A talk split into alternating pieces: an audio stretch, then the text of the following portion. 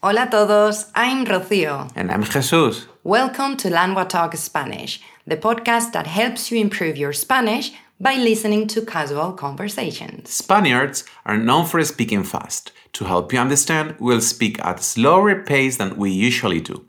If you listen on our website languatalk.com slash podcast, you can read an interactive transcript as we speak, as well as see translations for some of the words and phrases used in the episode. Today, we are going to be talking about moving to Budapest. Now let's switch to Spanish. Bueno, tenemos una noticia muy importante. Sí, y bueno, antes de dar la noticia, decir que hemos estado un poco desconectados, pero por un motivo obviamente relacionado con esta noticia.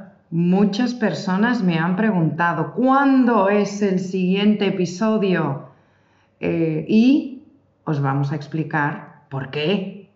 Y es que recientemente nos hemos mudado a Budapest, en Hungría. Y hoy queremos contaros todo, cómo ha sido la mudanza, cómo ha sido la experiencia y sabéis que además tenemos dos perros, así que ha sido una odisea, una aventura. Pero primero, ¿por qué? ¿Qué estamos haciendo aquí en Budapest? Bueno, pues como ya sabéis, somos una familia que, bueno, pues que nos gusta viajar, vivir en diferentes países, ciudades, etc. Y a finales del año pasado, me ofrecieron un trabajo eh, como profe de español en un cole internacional en Budapest y bueno, acepté la oferta. No lo pensamos mucho. No lo pensamos nada. De hecho, en diciembre que teníamos nuestras vacaciones, nuestros planes y la oferta de trabajo era para empezar el 9 de enero. El 9 de enero. Yo viajaba el 7 de enero, pero es que desde que aceptamos la oferta hasta el 7 de enero, estuvimos viajando todo el tiempo porque habíamos programado ya nuestras vacaciones. Ha sido un proceso muy estresante, pero ha merecido la pena. Sí, Finalmente ya estamos aquí y bueno, pues eh, hemos buscado casa. ¿Cómo es buscar casa en Budapest, Rocío? Pues mira, ofertas y opciones hay muchas. Buen precio, buena localización, si sabes dónde buscarlo, pero con dos perros siempre los perros lo complican todo. Sí, hay muchas, nos hemos encontrado muchas casas en las que los dueños decían que era pet friendly y finalmente no eran tan pet friendly como decían que, que era y hemos tenido que rechazar muchas casas que nos gustaban porque bueno, no les gustaba tanto los perros como decían. Es muy importante la intuición, ¿verdad? Cuando en el momento en el que vas a visitar una casa, dices que tienes dos perros, esa reacción del dueño y esa intuición de, no, este no es el lugar para, para una pareja y sus dos perros. Sí, pero fíjate qué curioso que la primera casa que yo vi cuando aún no estábamos en Budapest, de hecho, estábamos eh, de vacaciones en Ámsterdam y vi una casa en Facebook y me gustó mucho, mucho, mucho. Y hasta que no la vi, eh, quiero decir, hasta que mm, llegué a Budapest y intenté tener una cita con el dueño de esa casa, no paré Y finalmente esa fue la casa que encontramos. Y una de, bueno, esta casa tiene muchas cosas positivas, pero una de ellas son los dueños a los que les encantan los perros. Sí, son dos, dos abuelos que son nuestros vecinos, son muy simpáticos y tienen un perro. Cuando les dije que teníamos dos perros, lo primero que me dijo fue, los perros son bienvenidos. Oh, maravilloso. Y menos mal, porque, madre mía, perros. Para mí ha sido una aventura el... porque, claro, Jesús vino primero a Budapest para trabajar y yo me quedé en Madrid para organizar la casa, despedirme de la gente y sobre todo para organizar el viaje, la mudanza con los perros. Yo pensaba que viajar en avión con perros era más fácil Hmm. o que más personas viajaban con perros, pero no. de verdad ha sido muy difícil eh, encontrar una compañía aérea, una aerolínea eh, competente y profesional y eficiente. Pero bueno, eh, finalmente encontré una aerolínea. Desafortunadamente no existía el vuelo directo y tuvimos que hacer una escala en Ámsterdam. Fue muy estresante, pero tengo que admitir que fue más fácil y cómodo de lo que yo esperaba. Sí. Sí, Y bueno, y, y finalmente llegasteis al aeropuerto de Budapest, eh, recibiste mucha ayuda por parte de los trabajadores de la compañía aérea y ya estamos todos felices, los Y- cuatro. Y adaptados. y adaptados. Vosotros, tú y los perros, quiero decir, lleváis una semana aquí y yo llevo pues ya casi dos meses, Rocío, por lo que creo que ya puedo empezar a contarte cosas interesantes sobre Budapest.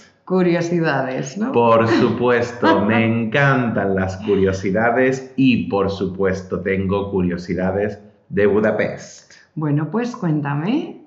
Pues tú sabías, bueno, para los eh, oyentes de fuera de Europa, eh, aclarar que Budapest es la capital de Hungría.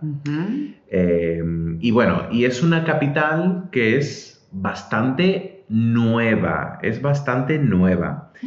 De hecho, em, para ser Europa, que es el viejo continente, em, Budapest nació en 1873. Ah, sí, es Sí, joven. Muy joven, muy joven. Y es la unión de tres ciudades, Buda, Pest y Obuda.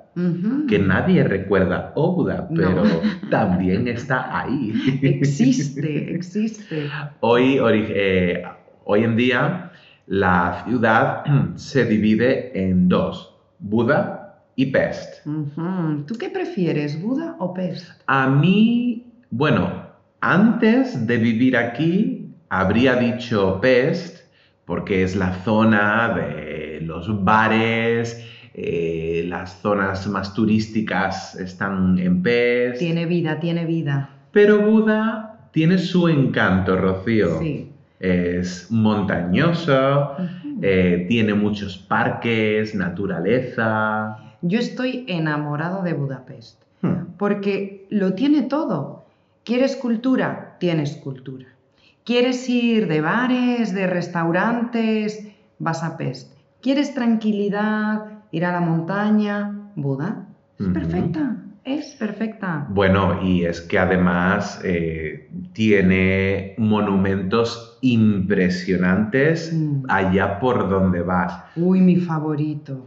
¿Cuál? El Parlamento. El Parlamento es muy bonito, especialmente de noche Oh. cuando está iluminado, pero ¿sabías que además es el tercer Parlamento más grande del mundo? Es que es enorme. Sí. Es- ¿y, y cuáles son los otros dos? Pues creo que son Rumanía y Argentina. Ah, Pues sí, el más, el tercero más grande, pero curioso, en los años 90 aún no tenían aire acondicionado, ¿Y, ¿Y qué hacían? usa, porque bueno, en Budapest en verano hace calor. Y ahora hace frío. y ahora en invierno hace mucho frío. Para el aire acondicionado usaban bloques de hielo y ventiladores, Rocío. Pero suena muy rústico. Suena a la prehistoria. Sí, sí. Pues sí, por ejemplo, también hay que destacar eh, los festivales a los que aún no hemos tenido oportunidad de ir en es verano. que como yo te digo, Budapest es muy vivo, tiene mucha música, mucho ambiente y, y claro, tiene este super festival de música electrónica. Sí, no sé cómo se pronuncia, es algo así como Siget Festival, y es que el idioma húngaro... Madre mía. A ver, yo estoy intentando aprender un poco de húngaro, pero... Pero es muy interesante porque a todos los húngaros a los que yo le digo quiero aprender húngaro, me dicen, uh, no. ¿Y cómo? ¿Por qué no? Es muy difícil y no vas a usar el húngaro nunca. Bueno, pero yo quiero aprender. Claro, especialmente porque, seamos honestos, Rocío, hay veces que llegamos a un supermercado, hablamos en inglés y bueno, son un poco antipático a veces con nosotros, que lo entiendo, Claro, lo entiendo porque eh, estamos hablando un idioma que no es el suyo. Claro. Pero bueno, ahí lo dejo. Pero por eso es interesante, porque ellos piensan que es como absurdo hacer el esfuerzo de aprender su idioma, Hmm. pero claro, al mismo tiempo ellos quieren. Y es que el origen del húngaro es desconocido. Ah, es como el vasco, el euskera. Ujú. Entonces no tiene, no puedes hacer conexiones con idiomas que ya conoces. Claro, esto es, si hablas español, aprender portugués es muy fácil, pero si no hay una referencia para el húngaro, Mm. complicado. y bueno, complicado. El tiempo que llevas aquí, Rocío. ¿has probado ya alguna comida típica húngara? Estoy un poco obsesionada. A ver, cuéntame. Con, el goulash. Mm. Madre mía, es que... oh, y lo he probado en otros países, porque tú sabes, cada goulash es- en cada país es diferente, pero el goulash húngaro, Dios, buenísimo, especialmente cuando hace frío Sí. y está calentito. Mm, me encanta. Pues yo te voy a recomendar otro que también está muy bueno y es el langosh. ¿Y mm, qué es el langosh? Pues el langosh es pan frito Mm, y con, con cosas encima. El más típico es con queso, con ajo y con crema agria. ¿Y por qué no lo he probado todavía? Ah, yo sí. ¿Ah? Bueno, pero has probado el turo rudy. es esa cosa de, ¿cómo es? De queso. Es, eh, sí, queso cubierto de chocolate. A mis, a mis estudiantes les encanta el turo rudy. Está muy bueno. Está muy bueno. Sí, sí, sí. Y si hablamos de comida, tenemos que hablar de bebida. Y es que tenemos buena cerveza en Hungría. Muy buena, muy buena. Además de barata, lo mejor para mí es dónde te tomas las cervezas. Oh, Porque, a ver, te la puedes tomar en cualquier bar, Mm. sí, pero... obras de arte. Los bares aquí son auténticas obras de arte, Sí. los bares ruina, Los bares ruina. que son edificios eh, que estaban prácticamente derruidos y han transformado en bares. Con, y claro, cada uno tiene una personalidad, un estilo y también que muchos de ellos tienen música en directo, tienen muy buen ambiente. eh, Siempre la gente está allí con, con ganas de pasarlo bien. Pues sí. Mm. ¿Y qué pasa si comes goulash, langos, turo rudy, bebes cerveza? Pues bueno, Que te pones, como diríamos en España, como una foca. sí, es difícil mantener la línea cuando llevas este tipo de vida, pero Budapest tiene la solución. Para, para perder peso, Sí. Bueno, más bien para no engordar. Por favor, necesito saber este secreto. Pues hay una estatua de un policía con una barriga muy grande y hay una leyenda que dice que si le tocas la barriga al policía puedes comer todo lo que quieras que no vas a engordar ni un poco. Pues mira, te voy a proponer un plan. Vamos a salir a cenar, Sí. a comer goulash. ¿cómo era lo otro? Langos. Langosh, A eh, beber cerveza. a beber mucha cerveza, eh, postres y después vamos a buscar la estatua de- del policía con la barriga. Sí, no podemos volver a casa sin tocar esa estatua. Thanks for listening to this episode. If you go to languagetalk.com slash podcast, you can re-listen to the episode whilst reading an interactive transcript as well as view translations for some of the words we used. And if you're interested in learning to speak Spanish with a native tutor, check out languatalk.com to meet a tutor for a 30-minute trial session. If you liked this episode, please consider subscribing, sharing the podcast with a friend, or leaving a rating in your podcast app. This will help us grow, which in turn will allow us to continue creating episodes. ¡Hasta luego! ¡Nos vemos!